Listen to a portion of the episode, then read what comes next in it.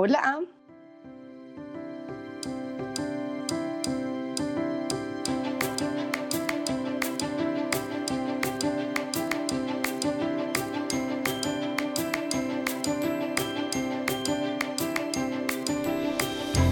Hola a todos, bienvenidos a Tomémonos un cafecito, el podcast de la maleta liviana.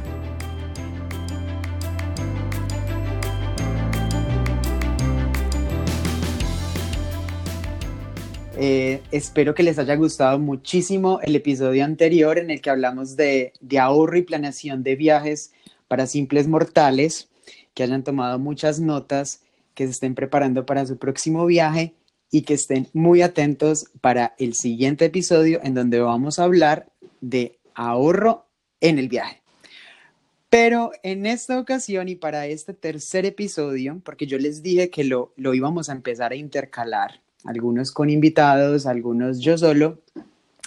Tengo a una invitada súper especial. Eh, ella es Ana María Villalba. Ana es la creadora de Analistas y y bueno, para mí es una cuenta súper especial y más que la cuenta, Ana es una niña muy especial que la conozco hace muchísimo tiempo. Entonces, pues nada, Ana, te doy la bienvenida a que nos tomemos este cafecito juntos, a que conversemos un ratico. Tengo muchas preguntas que hacerte y bueno, espero que esto para todos sea de mucho provecho. Hola, hola, hola, hola. Hace demasiado tiempo no tenía tantos nervios. No sabes, mira, yo estudié comunicación social y periodismo y hacía radio. Y antes de hacer radio me daban demasiados nervios y alguien me decía como, pero ven, ya llevas mucho tiempo, pues durante la carrera haciendo esto porque todavía te dan nervios. Y yo decía, el día que se me quiten los nervios, ese día le perdí la gracia a la carrera. Y no sentía nervios hace mucho rato. Entonces me parece muy especial porque igual esto tiene algo de radio y de ese misterio. Definitivamente, y no, no, creas que eres la, no, creas que eres la única, nos pasa a todos. Yo no vengo de, este, de, de, nada con relación a comunicación, pero he descubierto que me gusta muchísimo y lo más cercano que tuve en mi vida fue Radio Gonzaga, aquel momento en el colegio hace, hace muchísimo tiempo. Sí, demasiado tiempo cuando mis, mis descansos se convertían en ir corriendo a, a, Radio Gonzaga a poner música que posiblemente a nadie le interesaba, ni, pero igual me gustaba. Y es algo que de verdad, grabando estos podcasts, me he dado cuenta y me ha acordado mucho de ese niño y de ese adolescente que le gustaba mucho hacer esto. Entonces, bueno, digamos que esta es una forma de, ah, de botemos el miedo y, sí, y, y, conversemos rico entre los qué dos. Qué rico. Muchas gracias por esta invitación y por este cafecito. Ay, qué rico que estés acá con nosotros.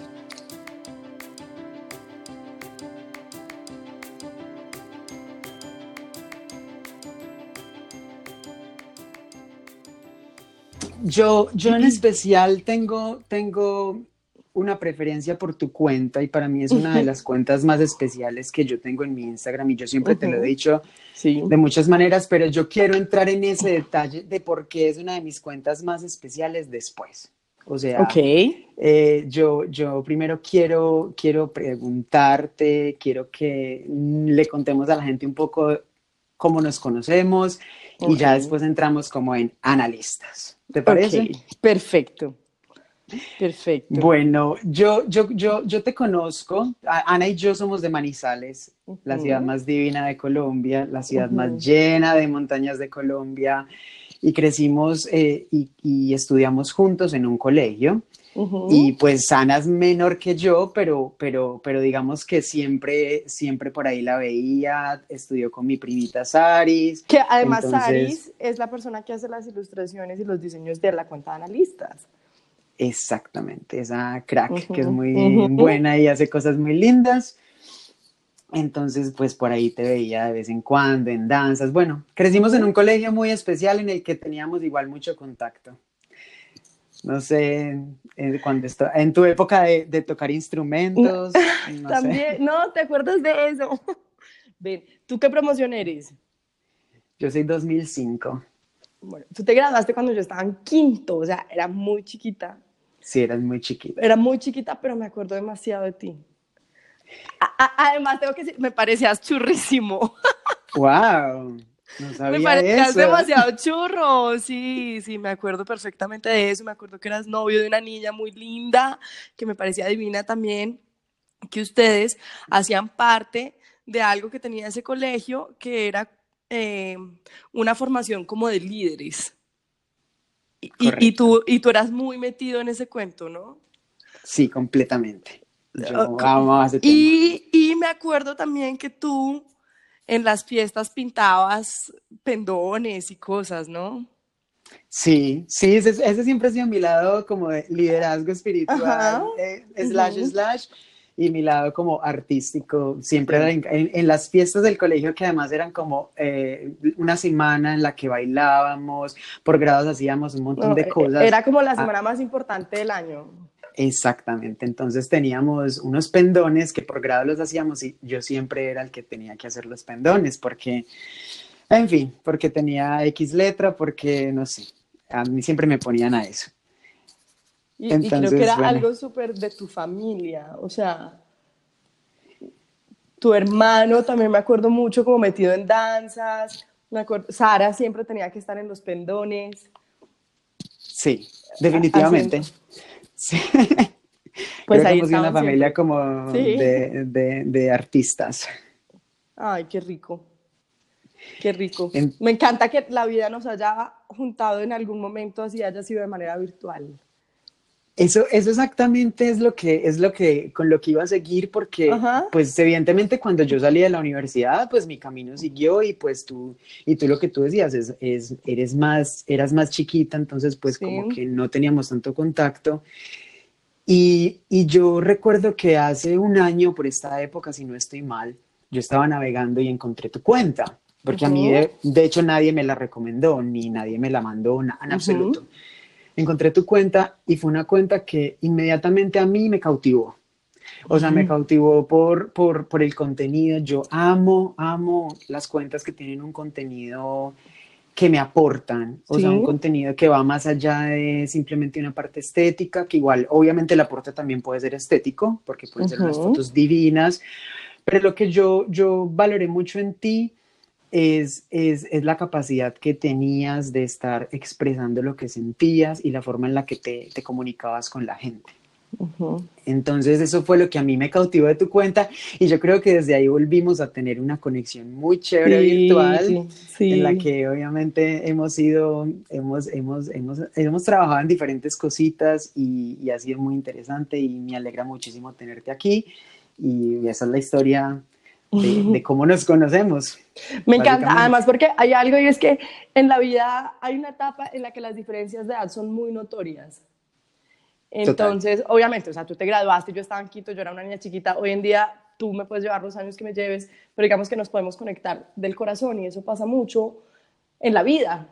Ha- Hay etapas en las que eh, esas brechas son mucho más marcadas y hay otras en las que simplemente te conectas con esa clase de personas. Y yo tengo una particularidad, es que la mayoría de las personas con las que, que me rodean eh, son muchísimo mayores que yo y es porque yo digo que, y ellos dicen que yo soy muy alma vieja.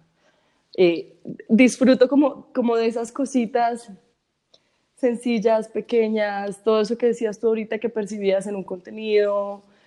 Nadie está diciendo que eso no lo disfrute un alma joven, pero no sé. Me, siempre, siempre me ha encantado relacionarme con personas mayores que yo. Sí, pero definitivamente sí es algo que uno va adquiriendo con los años. Hmm. O sea, y, y hay personas que obviamente de una forma, cuando son jóvenes, mm, lo que tú dices, tienen un alma mucho más mayor. Yo pues, al- tú tienes 24, ¿cierto? Sí, 24. Yo pues a los 24 ni te hablo. Mejor dejémoslo así, en A mí, paréntesis. a, a mí, pero a mí me encanta preguntarle a mis amigos actores como, ¿tú en qué estabas a tus 24? Y dicen como, uy, no. O sea, no me haga devolverme a ese momento de la vida porque no, estaba demasiado perdido. No, pues yo O, a mis o no 24 perdido, estaba... o sea, pasando bueno. Eso, en mis 24 estaba muy enamorado, tú ya lo dijiste, de una chica, eh, o sea, completamente diferente a lo que, a lo que soy ahora. Eh, estaba terminando la universidad, estaba en una época de mucha fiesta. No nada malo, pero, pero pues estaba, estaba en la época de 24. Hay mucha gente que a los 24, está 24. viviendo otra cosa mucho más distinta. Yo no me quedaba pues un viernes en mi casa, yo no sabía que era un sábado, a mí me picaba la casa. Claro, pues que no hemos hablado de cómo era yo a mis 16, pues. Bueno. O sea. Ah, o sea, biche literal. Bueno, está muy bien. Es que igual, es que igual yo, no, yo no disfruté tanto ni los 16, ni, yo ni las serenatas, esos no fueron tanto mis planes. Yo creo que mi, mi adolescencia fue una adolescencia un poco cohibida y un poco tardía. Ajá. Y yo diría que la viví más en España cuando viví, cuando me fui a los 25 a estudiar a España. Yo creo que allá, bueno, con procesos que después a lo mejor en otro, en otro podcast, en otro podcast. hablaremos. Qué dicha Sí. Esos procesos de la vida y, esos tiempos de la vida, o sea, son maravillosos. No, no, no es decirle a la gente, tú a los 16 tienes que vivir esto, a los 24 esto. No, o sea, cada cual en su momento le toca. Exacto, cada quien tiene su proceso, cada quien tiene diferentes momentos, cada, y no todo el mundo tiene que vivir lo mismo. Total, de acuerdo. O sea, tu alma evoluciona de una manera muy distinta a la que evoluciona otra alma, entonces eso no es comparable. Soy demasiado alma vieja, pero a veces quisiera ser un poquito más alma joven. A, veces, yo digo, yo quisiera sentirme más como alguien de 24 años, a veces. Pero, pero bueno. Así es. Así a lo mejor ya has vivido cosas. Sí. Ana, Ana, Ana, cuéntame. Ya tengo pues como la, la pregunta de la con la que quiero como iniciar este, esta conversación. Y no sé si ya te la han hecho, porque me imagino que sí te la han hecho, pero yo quiero saber por qué nace Analistas. O sea, ¿de dónde nació este concepto? ¿En qué momento de tu vida apareció? ¿Cómo la manifestaste? Cuéntanos un poquito la historia. Bueno, mira, como todo lo que te estoy contando ahorita, que he sido súper madura biche, súper acelerada, yo o sea, literalmente, cuando yo estaba en el jardín, yo le decía a mi mamá, estoy cansada de las plastilinas, opíname. O sea, yo siempre he querido ser más grande. Entonces, cuando yo estaba en la universidad, no sé, y tu segundo semestre, yo empecé a trabajar y yo trabajé toda la universidad. Y después, como cuando salí a práctica, eh, seguí trabajando y pedí permiso para empezar a hacer una especialización, hacer las cosas al mismo tiempo. Como que había vivido una vida mucho, mucho, mucho acelere eh, trabajé cuando me gradué, que estudié en Manizales, trabajé un año en Manizales, después me fui a vivir a Medellín y llegó un punto en el que ese acelere como que me llevó a preguntarme si yo realmente estaba haciendo lo que yo quería hacer, si realmente lo que yo estaba haciendo le estaba aportando algo a alguien o si era lo que yo quería hacer cuando yo entré a estudiar comunicación social y periodismo, porque yo creo que ahí muchas veces está la respuesta de cuando tú te sientes confundido, no sabes para dónde vas y es devuélvete a mirar al principio. ¿Qué querías al principio? ¿Qué querías cuando entraste a estudiar esa carrera? ¿Qué querías cuando tomaste la decisión de irte a ese país? ¿Qué querías cuando tomaste la decisión de irte de viaje? Eso es un buen punto. sí, y si, no, y si no lo estás cumpliendo, pues es porque tal vez te desviaste. Entonces yo me volví a mirar y yo dije, es que yo entré a estudiar comunicación social y periodismo porque yo quería escribir y hace años que no escribo. Entonces yo empecé a pensar como, no, yo, quiero escribir, yo quiero escribir, y yo quería tener un blog que lo tenía pensado hacía años. Se llamaba El Diario de las Desjuiciadas. Tenía en mi cabeza la primera entrada que decía como, las desjuiciadas creemos en el amor, pero mientras lo encontramos, pues pasamos bueno, nos enamoramos en cada esquina, en cada discoteca, cada viernes, cada sábado, pero tenemos mil historias por contar, tenemos mil amores de verano, no sé qué y pasó que yo estaba en una relación, como que me había enamorado y sabes, cuando a veces cuando miras para atrás, historias demasiado buenas se ven un poquito desvanecidas. Entonces ya no te acuerdas muy bien de esas historias de las desjuiciadas. Entonces como que sentía que ya no tenía material, que se me habían olvidado historias, que antes las contaba con detalles y ya pues las contaba por encima y sentía que cuando me iba a sentar a escribir el diario de las desjuiciadas, no me fluía, no, no me fluía y no me fluía y no me fluía. Entonces una vez yo estaba trabajando en Medellín y estaba viajando para Manizales en bus, un trayecto que ya hacía muy seguido, es un trayecto muy largo, pero a mí me encanta viajar en bus, creo que más adelante podremos hablar un poco de eso, porque siempre en un bus se me ocurre todo. Y yo estaba como entre dormida y despierta y me acordé que en mi Instagram, que era un Instagram de una persona normal, común y corriente, yo había publicado dos listas. Una había sido una lista para un Día de la Mujer que era 10 cosas que le diría a una mujer, que es una lista que quiero muchísimo. Y otra lista había sido como un caption chévere que me había inventado para subir una foto de comida, porque es que si tú eres una persona normal, ¿por qué subes foto de comida? O sea, eso era la época como, no, eso lo hacen los bloggers, pues tú no tienes nada que hacer subiendo foto de comida. Y yo dije, no, yo le tengo que poner algo chévere o chistoso a esta frase, pues para que la foto no sea una guada. Y creé como una lista que se llamaba Curso Básico de Fotografía para Instagram. Entonces era como, haga de cuenta que va a bendecir los alimentos y pida un momento para poder tomar la foto, no sé qué, bueno, era charra y yo estaba en ese trayecto Medellín-Manizales pensando, sintiendo que tenía que renunciar a mi trabajo, que no hacía lo que quería, que no hacía, por lo, no hacía nada de lo que yo había empezado a estudiar o por lo que yo había empezado a estudiar, que era escribir. Y de una se me vinieron esos dos posts a la cabeza y yo dije, listas. No, analistas, a mí me surgió así, ya, de una. Analistas, ya, así, o sea, fue un momento divino, fue una iluminación divina como de esas que me pasan a mí en los buses, eh, analistas, ta, ta, ta, yo renuncié, eh, me dio muy duro renunciar, pero en el momento en el que renuncié dije, si yo hubiera sabido que yo me iba a sentir así, lo hubiera hecho hace mucho rato. Qué paz, qué tranquilidad, qué, uf, como qué motivación, qué ganas de todo. Me acuerdo que mm, una amiga muy querida me dijo como, no te vayas de Medellín, porque yo estaba súper peleada con Medellín, eh, no me había llevado bien con la ciudad y ella me dijo, no te vayas a pelear de Medellín, quédate un mes en mi casa, pasas rico y ya después te devuelves. Y yo dije, yo la plata de la liquidación me lo voy a gastar en analistas, o sea, yo me voy a dedicar a tomar fotos, a hacer como toda esa producción que tienes que hacer que realmente nos, la, gente muchas veces no la ve, pero pues sí. hacer estas cosas vale plata, vale tiempo. Muchísima. Demasiado. Entonces, me dediqué ese mes a sacar analistas. Y sabes que fue muy curioso que yo, digamos, durante ese mes escribí listas porque yo pensaba tener listas escritas e irlas publicando y me di cuenta que no, que las listas más lindas eran las que se me ocurrían en ese momento, que las listas más lindas no eran planeadas. Entonces muchas listas como que se me quedaron sin publicar, se quedaron por ahí guardadas en ese archivo de lo que yo pensaba que iba a ser analistas. Eh, y lancé analistas. Me acuerdo que en el momento en el que yo hice la primera publicación me puse a llorar. Yo dije, ¿qué estoy haciendo? ¿Qué estoy haciendo? Obviamente uno piensa, qué oso, qué boleta, qué van a decir, no, esta vieja quiere ser bloguera. Manizales eh, es la ciudad más linda de Colombia, las montañas más lindas, Manizales al mismo tiempo es una ciudad un poco difícil por su sociedad, entonces sufrí, como que yo publiqué y lloré de alegría, de miedo y un montón de cosas, yo dije, ¿esto qué va a hacer? Fue pucha, ¿esto qué va a hacer? Pero alguien me dijo algo muy lindo, como, mira, lo más importante es empezar a ampliar tu público y tu contenido es valioso en el momento en el que personas de tu círculo lo valoren. Y eso fue algo que me costó muchísimo entender, que siempre lo va a valorar más gente que no te conoce.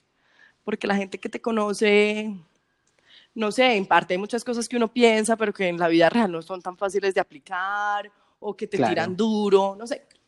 Además, porque discúlpame que te interrumpa, porque eso pasa, yo, yo, yo no sé, me voy a atrever a, a, expresar lo que yo pienso de tu cuenta y es que yo siento que tu cuenta es una cuenta espiritual, o sea, yo siento que tu cuenta es una cuenta que está ayudando a las personas a elevar su conciencia desde diferentes aspectos, sobre todo a las niñas, porque tú hablas mucho hacia, hacia las chicas. Y yo siento que cuando tú empiezas a hablar de espiritualidad, la gente se lo toma como que, ay, te estás creyendo perfecto. Y, nos, estás hablando, y, nos estás hablando a todos como si estuvieras hablando desde tu perfección. Y es todo lo contrario, de hecho es un recordatorio constante personal que luego que lo hago a través de un medio para poderme recordar a mí mismo a través de, de, de, un post que te estoy también compartiendo a ti, que yo soy el que tengo que mejorar eso y es que tengo que transformarlo primero yo. O sea, me encanta lo que estás diciendo, me encanta cómo lo estás diciendo, porque es que yo muchas veces he dicho, oigan, es que yo soy tan poco incoherente y soy tan responsable con esto que cuando yo sé que yo no soy capaz de cumplirlo ni lo publico. porque yo digo, yo no voy a ser capaz, entonces ¿para qué lo voy a publicar? O sea, es bonito, suena bonito, hace este reto de la talla M, quiérete así, quiérete, pero si yo no soy capaz de hacerlo, no estoy en el momento de publicarlo. O sea, muchas veces la gente no ve que son lecciones para uno también. Definitivamente. Y que, y que yo quisiera parecerme mucho más analistas, obviamente. Ana María probablemente sufre por cosas por las que analistas no sufre y yo te voy a decir, yo en mi vida diaria muchas veces me pregunto, analistas, ¿qué diría? Analistas, ¿qué pensaría al respecto? Porque es que analistas es como eso que yo quisiera hacer, a pesar de que, claro, en gran parte lo soy. Y por otro lado, este, hay algo que a mí me parece súper valioso y es que yo muchas veces en mi vida me sentí culpable. Me sentí culpable por pensar distinto, me sentí culpable por pensar más libre, me sentí culpable por ser señalada. Y una de las cosas que yo he querido es como decirle a las niñas, no se sienta culpable, usted no es la única que piensa así, usted no es la que está mal, aunque a mí el adjetivo bien o mal pues me chocan, pero o sea, como que quitarle a la gente cargos de conciencia me alegra muchísimo. Y por eso cuando muchas me escriben como, uh, yo pensé que era la única que me pasaba, me siento súper identificada, yo digo, ya, lo estamos haciendo bien, o sea, ya le estoy diciendo a una persona que creía que era la única que sufría por eso, que no es la única, y que ya eso tiene que hacer que, pues como que nos abracemos y dejemos todas de sufrir por cosas que no tendríamos por qué sufrir. Claro, o sea, eh, eh, eh, definitivamente. entonces, sí, es, es como eso, es quitarle culpabilidad a la gente por cosas que no tendríamos por qué sentir culpa, y tú me has dicho mucho algo que valoro demasiado, porque todo el mundo opina algo sobre ti. O sea, alguien opina algo sobre tu cuenta, sobre lo que haces, pero tú me has dicho algo muy bonito siempre, es que tú me has dicho que a ti te parece que yo conecto con los corazones. Y eso nace de, de una frase y es que todos somos historias repetidas en cuerpos diferentes. Entonces mi punto de partida es, si yo lo pienso, si yo lo siento o si yo lo he vivido, alguien más lo ha tenido que pensar, sentir o vivir. Wow, qué bonito. o sea, no, no lo sabía, no sabía ese, ese detrás, porque para allá iba, o sea, realmente estaba, estaba terminando como en nuestra historia de analistas para... Me adelanté, perdón. No, te preocupes. Una, una cosa más antes de que pasemos de, de este tema, yo, yo quisiera saber, tú en el momento que encontraste analistas en tu vida, en ese viaje de Medellín a Manizales? Tú me estabas trabajando en Medellín. ¿Tú estabas pasando por un momento difícil de tu vida o no necesariamente? Estaba pasando por el momento de frustración más grande, de soledad más grande. Estaba pasando por un momento muy, muy oscuro, muy oscuro. Un momento en el que literalmente no veía luz. O sea, ese, eh, me dio muy duro ese momento me dio muy duro y yo hoy en día amo ese momento porque de ese momento nació algo muy grande y muy bonito para mí que es analistas. Pero sí, fue un momento, uf, fue un momento de mucha frustración. yo nunca me había sentido como tan débil y no sé, pero fue muy bonito, fue muy lindo. Por eso no quería pasar al siguiente porque es que porque sentía que esa pregunta era súper necesaria porque yo siento que los momentos en los que tú tienes mayor iluminación en tu vida o en los que sacas fuerzas de donde no hay o cambias de paradigmas es porque estás viviendo algo fuerte y eso te ayuda al mismo tiempo a decir, ok, aquí la tengo que sacar o te llega esa bendición y esa bendición muchas veces uno cree que va a venir disfrazada de mil maneras, hay mucha más plata, o me va a venir otro trabajo, me va a venir el novio, la novia, lo que sea. Y posiblemente no, posiblemente es una cosa que está dentro de ti, que simplemente la tienes que manifestar. Y es una idea, en este caso, pues, analistas. Sí, mira, mucho, eso yo lo hablaba con Josh. No sé si aquí en este espacio de este podcast hemos hablado de Josh. No. ¿Quieres hablar de Josh? Sí, claro. Eh, eh, quiero contar algo sobre Josh, pero no sé si va, pues que tú presentes quién es Josh. Bueno, Josh es Astra la Bob, que estuvimos en el primer episodio con él. Eh, aparte de pues, Josh ser el astrólogo y todo lo que sea, Josh es mi novio. Ay, Josh y, es wow. y Josh es una persona completamente especial y espectacular. Y bueno, y hemos tenido contacto ya, digamos que los tres. Y bueno, ya te, ya te dejo para que tú sigas la historia. Con Josh, yo entendí algo y es que yo entendí que muchas veces cuando el universo te habla o cuando alguien llega a tu vida como un canal o como un mediador para hablarte, eres realmente tú escuchándote a ti mismo. Entonces, como que tú vas comprendiendo que esos momentos de oscuridad debes escuchar mucho para adentro, porque muchas veces la respuesta está adentro. Y muchas veces esas frustraciones pues se generan es por algo que en tu interior sabes que podrías estar haciendo, como conectando corazones con la gente. Definitivamente. Entonces, e, eso es algo que parece fácil de entender, pero que es muy bonito de comprender y de aplicar, o sea, escuchar más para adentro. Exactamente, porque digamos que siempre estamos muy pegados del ruido externo y siempre estamos tratando de buscar a toda hora por fuera qué es lo que queremos, qué es lo que nos va a llenar, qué es lo que nos va a hacer ir a un siguiente nivel, qué persona, qué situación, qué trabajo. Y realmente todo está dentro y todo es, es, un proceso personal en el que si tú logras superar muchas cosas y encontrar muchas respuestas, vas a lograr lo que tú estás diciendo. Conectarte con el corazón de otros, a la final es el resultado de la conexión de tu corazón contigo mismo. Ay, qué lindo. Entonces yo siento que cuando uno logra conectarse con su corazón, lo puede también transmitir y de esa manera, pues yo creo que conectarte con otros. Demasiado bonito eso. Así es. Entonces, digamos que esta es, el, esta es la razón por la cual Analistas está hoy en este episodio de este podcast, porque yo lo he llamado, yo lo he llamado conectados desde el corazón, porque yo, yo sentí en algún momento que yo necesito hablar por muchas personas que tenemos el, el mismo sentimiento de agradecimiento por todo lo que nos compartes. Yo sé que has ayudado a transformar muchas vidas. Yo sé que hay muchas niñas, sobre todo, que te siguen, te quieren, valoran todo tu contenido porque es un contenido muy especial. Y ¿Por qué el conectados desde el corazón? Porque yo siento que ahorita hay demasiadas conexiones, Ana. O sea, ahorita con la digitalidad podemos estar conectados con un teléfono, podemos estar conectados por WhatsApp, por una red social, por absolutamente todo. Pero yo considero que lo que falta es esa conexión desde el corazón. O sea, y creo que le falta como a la humanidad completa. Estamos conectados desde demasiadas partes, menos desde lo realmente importante que es el corazón, como nuestras almas. No, qué, qué lindo. Entonces es algo que, es algo que, bueno, que te lo quería expresar, quería que, que, que, la gente entendiera un poco por qué estoy, por qué estamos hoy reunidos aquí tú y yo. Y yo te quería empezar a hacer como unas preguntas muy específicas con relación a este tema.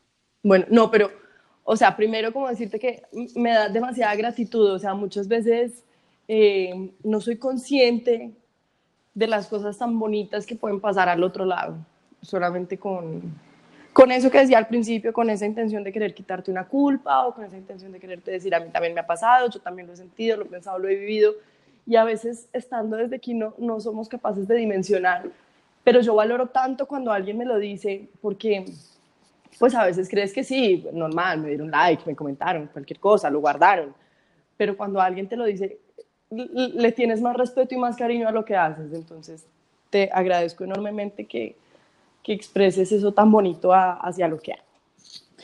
Claro que sí, nada más porque yo te voy a decir una cosa y no vamos a entrar, a, pues yo no, no es mi intención entrar a criticar otras cuentas ni en absoluto, pero hay, cuenta, hay cuentas de cuentas.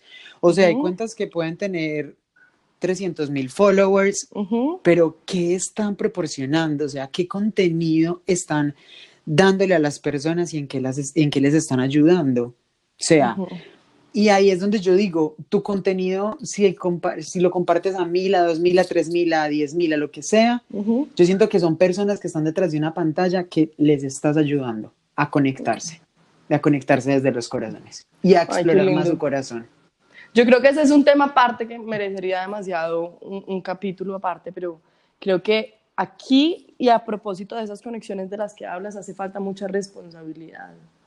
O sea, las personas que generamos contenido para redes sociales tenemos una responsabilidad inmensa.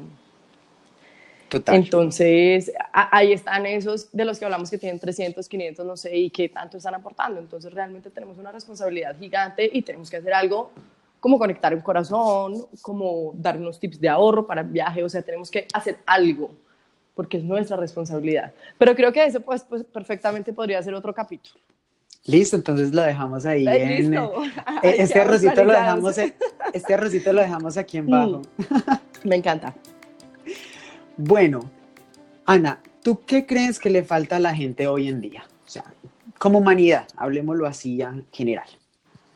Mira, yo creo que siempre he creído que nos hace falta un poquito de humildad en, en, en esta generación, más que todo pero ahorita con todo lo que estabas diciendo de estamos conectados de tantas formas, creo que también nos hace falta fe. No tenemos fe ni en nosotros mismos y tener fe no tiene que estar ligado a la religión, o sea, la fe está ligado 100% al creer y nos cuesta mucho creer. Creo que eh, eh, eso nos hace falta, fe y humildad. Sí, definitivamente. Yo creo que más, y sobre todo el creer en uno mismo. Y por eso a la final, y por eso a la final otros tienen que entrar a validarnos. Es verdad. Y muchas, y muchas veces estamos esperando que otros entren a validarnos. Y eso sí que nos hace sufrir. Demasiado. Demasiado. Pero bueno, entonces, en ese, en ese sentido, y digamos que en ese orden, eh, ¿para ti qué es el amor? Ay, no. Eh, esa pregunta es demasiado difícil, o sea, como que yo quisiera tener una súper buena respuesta para esa pregunta, tener una frase que pasara a la historia o un libro o, no sé, algo en donde se recopilen las mejores respuestas de lo que es el amor, pero es que definitivamente yo no soy capaz de definirlo. Siento que definirlo es como reducirlo. Eh, creo que podría tener como una lista inmensa de pequeñas definiciones y aún así no estaría conforme con ninguna. Es, y es que yo creo que pucha, después de la vida, el amor es como eso que tenemos en común todas las personas. Es como sentir frío o sentir hambre. Eh, es tan innato, tan natural y tan humano que, que no sé, que tal vez no hay vida sin amor y no hay amor sin vida. Pero no sé, o sea, el amor es todo, el, amor es todo, o sea, el amor es todo.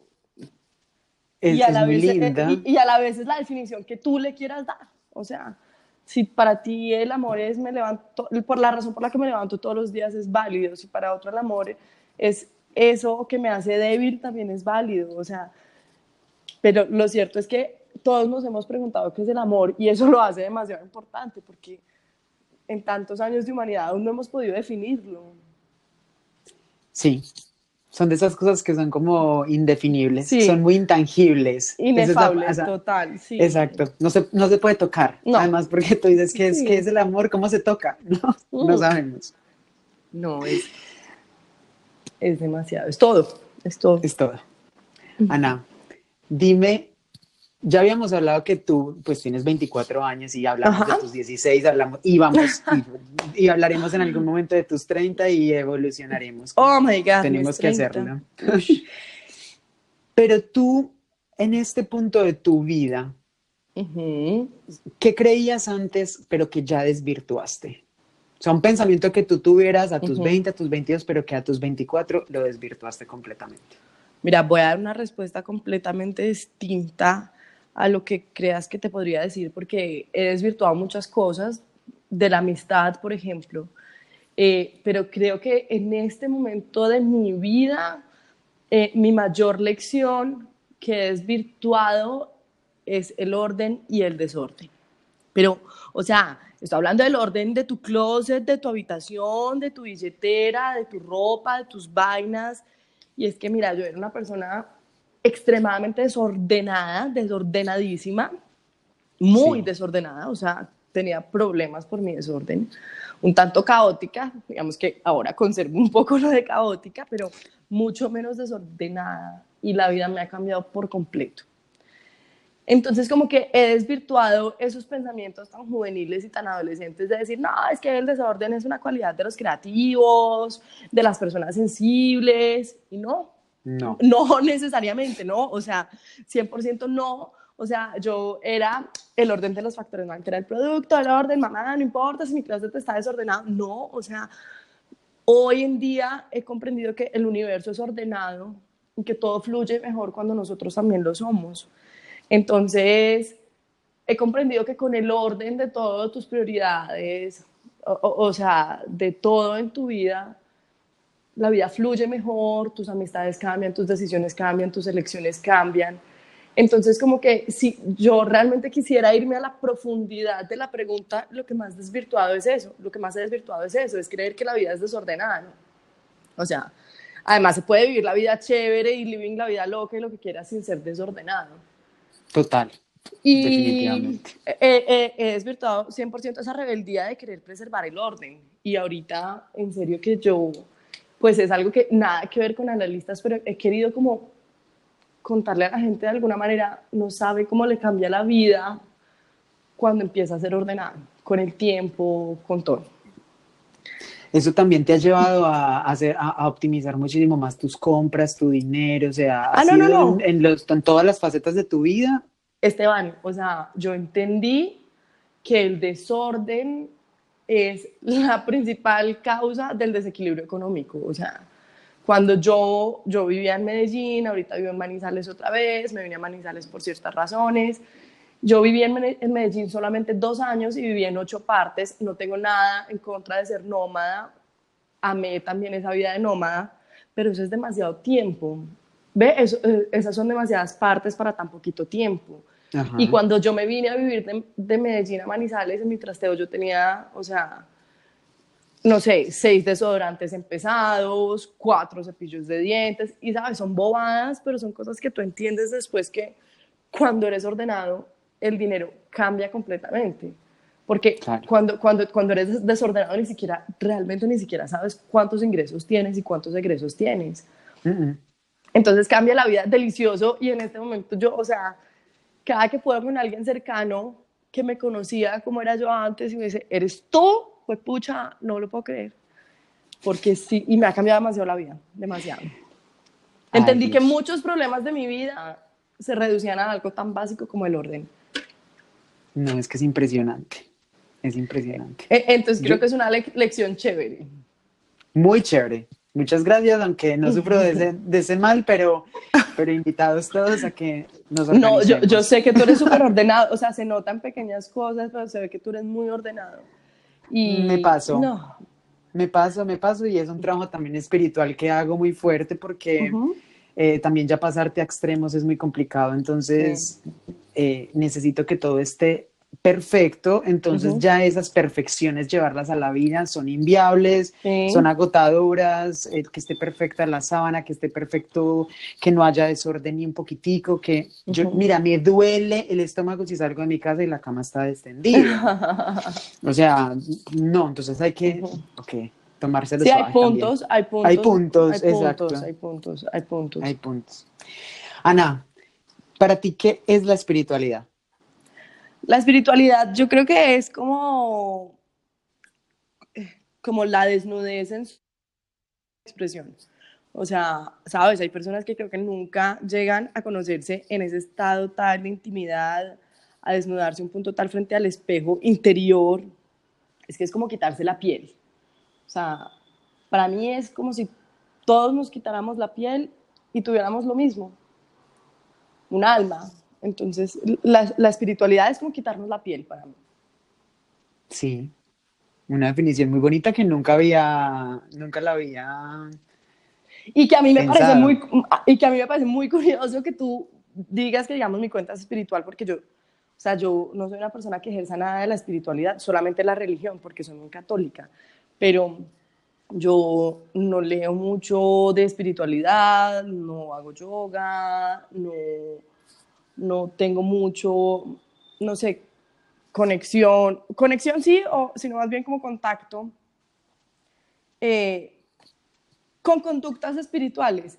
Pero agradezco mucho que, que, lo veas en mi cuenta y tal vez esa es una respuesta que yo te doy desde el desconocimiento de, de, de la espiritualidad. O sea, para mí la espiritualidad es eso, desnudar el alma.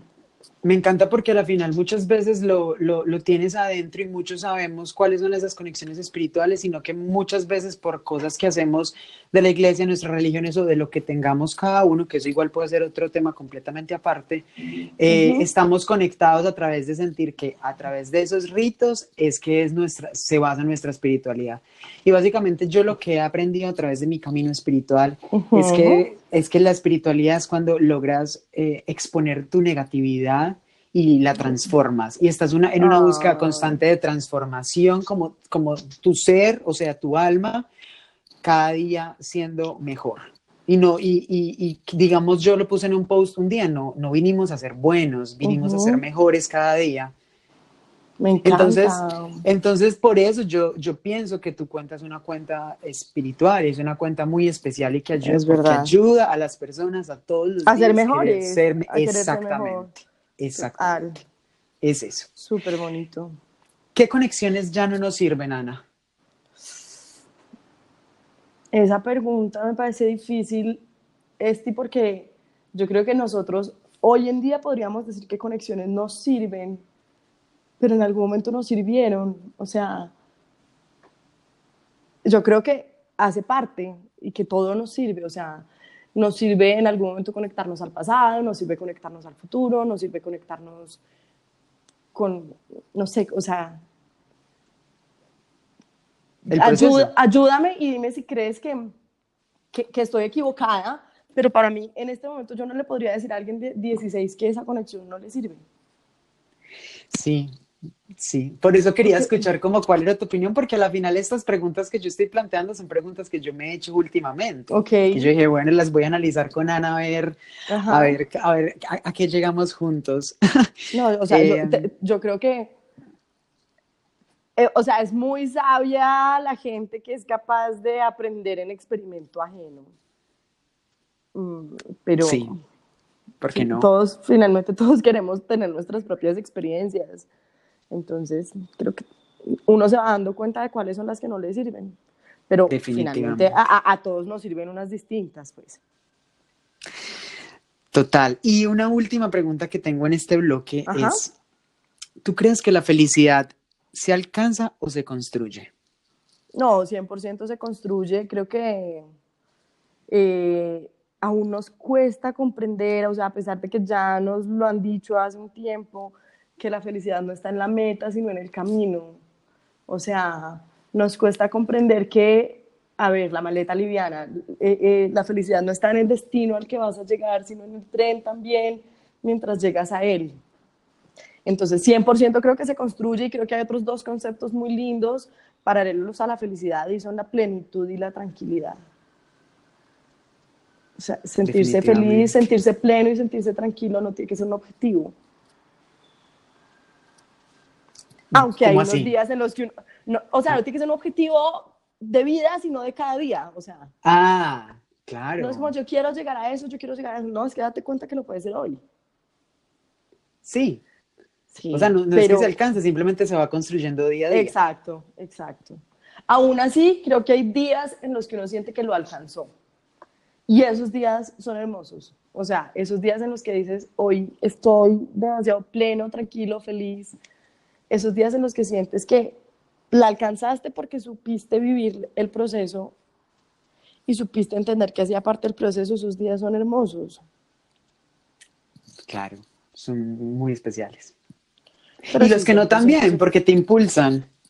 Ah, no, es que si no existieran, pues no habría días de felicidad. Exactamente. la vida es demasiado linda, o sea, la tristeza, la felicidad, todo es demasiado lindo. Sí, son sentimientos que igual hay que vivir. No, es que sentirse demasiado vivo. Yo amo la vida. amo, amo, amo sentirme viva, sentir que algo me duele, como te lo decía al principio, sentir que me dan nervios, porque es que el día que uno no sienta es que está muerto en vida. Todos los días hay que sentir. Kerry, no nos podemos ir de, este podcast Sin una lista de analistas para viajar con una maleta liviana. Entonces, esto, esto lo vamos a hacer como cuando, ¿tú te acuerdas en el colegio cuando uno hacía el chismógrafo? Sí, que uno, que era un cuadernito y lo rotaban todo por todo el salón. Sí, sí, me encanta. Ahí eso era muy lindo, ya ahorita eso no debe existir porque ahorita todo es por WhatsApp. No, pues imagínate. Listo, entonces yo voy a hacer unas preguntas muy puntuales y vamos a hacer como respuestas de chismógrafo, respuestas rápidas. ¿A qué destino siempre has querido ir? Sería una mentirosa si te dijera que tengo un destino al que siempre he querido ir. Ok. Un básico infaltable. En tu mátame, mátame, mátame, mátame, pero los crocs. o sea, que de boca abierta y todo. En serio, yo quisiera responder algo súper profundo, pero es que para mí, a mí no me pueden faltar los crocs. Es que donde yo me llevo unos crocs me siento en casa y si no llevo crocs me siento en lugar prestado y no me gusta. No pasa nada. ¿Un objeto que llevarías? El pasaporte y ya no necesito nada más. ¿Qué experiencia te permitirías vivir sola? Ay, trillado, pero el tiquete sin regreso. ¿Viajar con un amor o amor en cada puerto? Si lo preguntas a mí, yo de hace unos años, te diría que un amor en cada puerto. Hoy te diría que un amor para cada puerto. Es que, a ver, cuando tienes un amor en cada puerto, tienes una sola historia por un solo amor. En cambio, cuando tienes un amor para todos los puertos, tienes un amor con muchas historias. Ay, qué lindo. Sí. ¿Qué estarías dispuesta a dejar ir ya en tu vida? Mi trabajo. Wow. Una locura que te gustaría vivir. Esa, como la de dejar mi trabajo, renunciar, irme a viajar, a vivir historias, escribir, contarlas. ¿Ciudad o naturaleza? Ciudad. ¿Pasillo o ventana? Ventana de ida y pasillo de regreso. ¿Hotel u hostal? Hotel. Estoy por las mismas. ¿Clima frío o caliente? Difícil. Aunque no me gusta el calor, me gusta la gente con el calor, entonces yo creo que clima caliente. Okay. ¿Un atardecer o un amanecer? Atardecer. Definitivamente, yo también. Sí. ¿Amor de verano o un amor de invierno? Y dime si no lo entiendes y te explico las diferencias. No, yo, yo, quiero que lo expliques, pero me parece demasiado lindo un amor de invierno pero expliquémoslo, por favor. Bueno, un amor de verano no es el que estamos acostumbrados, que es corto y rápido y ligero, pues puede que sí, pero es más ese, ese amor con el que vibras, que sales a bailar, que, que, bueno, que es una temporadita, que es muy intenso. Digamos que el amor de invierno es ese más cozy, es ese de casita, de nos sentamos a tomarnos un vinito, cocinamos juntos. Eh, Sabes, ahorita que hablábamos de la felicidad, yo te decía, hay dos palabras relacionadas, tranquilidad y plenitud. A mí el amor de invierno me da plenitud 100%. Y el amor de verano me da felicidad. O sea, el amor de verano es como full chévere, todo, todas las emociones arriba. Y el amor de verano es como sentirte con esas emociones tranquilas, pero en calma, pleno, tranquilo. O sea, necesitas los dos. No, no, amo, creo que me gusta más el amor de invierno. Muy bien, a mí también me gusta más. Eh, ¿Qué no llevarías jamás en esa maleta? Mm, yo creo que siempre viajamos para dejar algo atrás. Y lo que nunca podemos llevar es eso que queremos dejar atrás. O sea, mm. siempre que viajamos es porque queremos dejar un prejuicio, es porque queremos dejar un amor, una historia, y hay muchas veces que viajamos y queriendo dejar eso es lo primero que empacamos. O sea, no sé, quieres dejar un estilo de vida y es lo primero que repites y repites y repites. Entonces, eso que no podemos llevar en esa maleta liviana es precisamente lo que nos está impulsando a que hagamos un cambio. ¿Sí me hago entender? Completamente. Por último, ¿con quién viajarías? La verdad, hasta con un desconocido. ¿Y si te digo que ese viaje es sin regreso? La verdad, hasta con un desconocido. Wow. No, mentiras, no, mentiras, no. Creo que sí, ese viaje sin regreso sola. O sea, sola y, y, lo voy haciendo en mi camino, supongo. Me parece muy especial lo que respondes, porque sinceramente yo la, yo la pensé para mí, yo dije, mi mamá, me voy con Josh, mi papá, y me haces caer en cuenta que solo. Mm. Sola. No, y, y, hace poquito lo hablaba con mi mamá. Como a quién te llevarías a una isla desierta, que es el título de una película que hay en Netflix más mala. ¿A quién nos llevaríamos a una isla desierta? Aunque es distinto. Una cosa es una isla desierta, otra cosa sin regreso. Sí. Sí, sin regreso es porque estás cambiando de vida y desierta es porque no hay nadie más. Exactamente. Pero sí, es distinto. ¿Y qué secreto no tan secreto se va contigo en esa maleta? Bueno, que ya hemos hablado mucho de hoy en día no le puedes decir a alguien de cuando tenía cierta edad lo que no debería ser. Y aunque hoy escojo, y hoy estoy en ese punto en el que escojo un amor para todos los puertos, un amor para todos los destinos, creo que todos en algún momento deberíamos permitirnos eso, tener un amor en cada puerto, tener un amor en cada destino. O sea, todos en algún momento nos merecemos tener un montón de historias que nos lleven a que un día escojamos la historia con la que nos queremos quedar. Entonces creo que ese es mi secreto. Wow, qué lindo. Una última, tengo una última pregunta para hacerte. Ajá.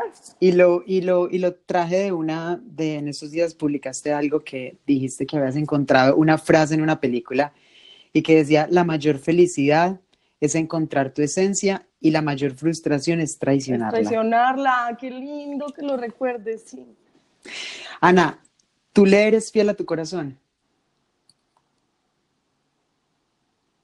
No siempre. No siempre, y por eso te contaba que a veces me pregunto a mí misma qué dirían analistas. o sea, yo me pregunto a Ana María qué dirían analistas y cuando me doy cuenta que la respuesta de analistas es otra, digo, adiós que nos estamos equivocando. Pero qué lindo que tienes a la final, a la final una maestra interna, o sea, casi que una maestra. Es alter ego, total, total. No, no siempre, no siempre. Ojalá fuéramos cada día más fieles a nuestro corazón. Pero creo que eso es algo que se va dando con los años. Lo que pasa es que serle fiel al corazón implica renunciar a muchas cosas. Definitivamente. Pero hace parte de la vida. Ana, muchísimas gracias. Ha sido unos minutos, hora, lo que sea, muy especiales para mí y yo estoy seguro que para, para toda la gente va a ser muy especial escucharte escuchar tu energía, eh, escuchar lo que tienes eh, para contarnos, porque yo no sé si todavía has tenido un espacio así. no, me encantó, me encantó, me encantó. Exacto, y, y, y, lo, y, hay que explotarlo más. Tú sabes que estás súper bienvenida que nos sigamos tomando miles, miles de cafecitos y, y yo te agradezco mucho que hayas aceptado la invitación. Acuérdense todos, para los que no conocen a Ana, por favor, la buscan en Instagram como Analistas y la siguen para que, para que sepan de, de, de qué estamos hablando. Esti, te mando un abrazo gigante, gigante y también aprovecho para agradecerte a ti porque tienes una responsabilidad enorme, un cariño enorme que le pones a tu cuenta. Amo, no sé si alguna vez te había dicho que amo el nombre. Todos debemos aprender a vivir con la maleta un poquito más liviana, no solo de viajes, con la vida un poquito más liviana. Entonces, haces algo demasiado bonito eh, y, te deseo lo mejor en este camino. Gracias por encontrar cosas bonitas en cuentas como la mía. Espero que nos volvamos a encontrar aquí muchas veces en este cafecito y que pasen también muchas personas increíbles por aquí, porque sé que tanto tu comunidad como la de cada uno de nosotros, pues tienen muchas cosas bonitas por aprender. Entonces, te mando un abrazo gigante, gigante, gigante, así que traspase fronteras, todo. Estoy desde tu ciudad. Te mando un abrazo enorme y sé que recibo también uno gigante de ti. Linda, muchas gracias. Uno muy grande para ti también. Nos vemos. Bueno, un besito. Cuídate, chao.